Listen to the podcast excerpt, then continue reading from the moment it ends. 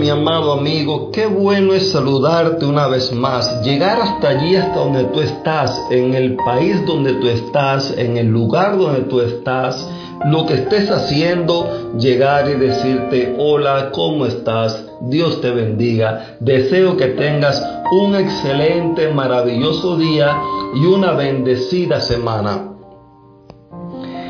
Eh, en esta semana vamos a estar estudiando una temática la cual he titulado propósito versus realidad. Y para esto he escogido el texto que está en el, en el libro de Génesis capítulo 12, versículo 3, la última parte donde dice, y en ti serán benditas todas las familias de la tierra. Ah, mis queridos amigos, una vez que Adán y Eva eh, cayeron, pecaron, se separaron de Dios eh, y demás. La vida continuó, pero como Dios nos ama tanto, como ya estudiamos anteriormente eh, el top, la, la parte alta, la cumbre de la creación, fue el ser humano, Dios no podía quedarse con los brazos cruzados. Y entre uno de los tantos planes que él hizo para la humanidad, él llamó un día a un hombre llamado Abraham y él le dice, mira, yo voy a escogerte a ti. Así como en el comienzo él le dijo a Adán y Eva, multiplíquense y fructifíquense, ahora él le dice a Abraham, mira, yo de ti voy a ser una grande nación. Yo te voy a bendecir para que tú seas de bendición. En ti van a ser benditas todas las familias de la tierra. Querido amigo, esa bendición llega hasta ti, llega hasta mí hoy en día. El propósito de Dios es que tú y yo seamos bendecidos.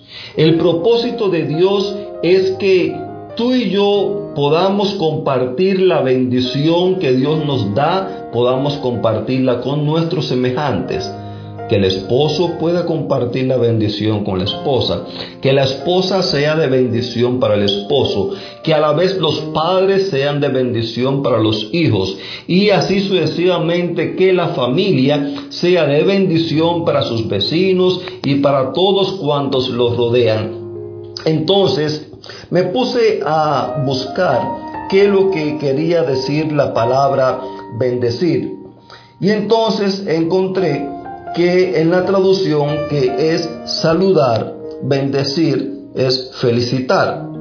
O sea, una vez creado podemos decir, Dios los saludó y los felicitó.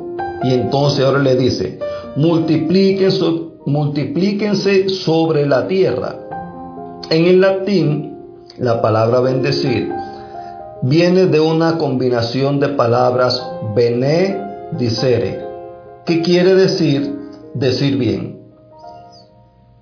En Génesis 1.31 la Biblia nos dice, y vio Dios todo lo que había hecho y aquí que era bueno en gran manera. Entonces, si todo lo que Dios había hecho fue bueno y en gran manera, ahora podemos entender que Dios tenía razón para decir bien de lo que había hecho.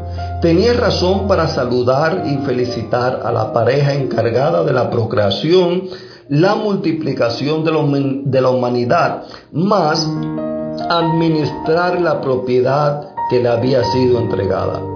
En la Biblia, bendecir se emplea en dos sentidos.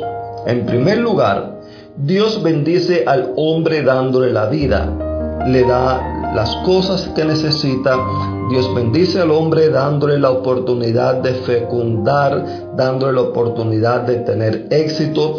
Dios bendice al hombre dándole la oportunidad de poder tener empleo, de poder traer sustento a la casa. Dios bendice al hombre dándole una familia y a su vez, entonces, el hombre bendice a Dios dándole las gracias por todas las cosas que Él ha hecho por cada uno de nosotros.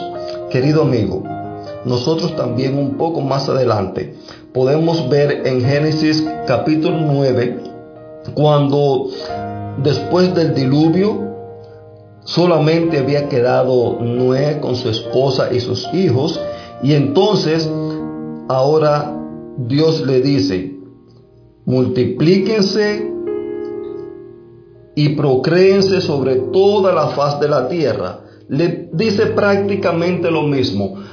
O sea que de aquí podemos sacar la lección de que la bendición de Dios es para multiplicarla, es para expandirla, es para procrear, es para que donde quiera que estemos podamos ser representantes del Dios que nos bendijo y podamos ser de bendición. Esa bendición que recibimos podamos compartirla con las demás personas que nos rodean. Querido amigo, no te pierdas porque esta semana vamos a estar hablando temas muy importantes que te ayudarán a entender y a ver la vida de otra manera.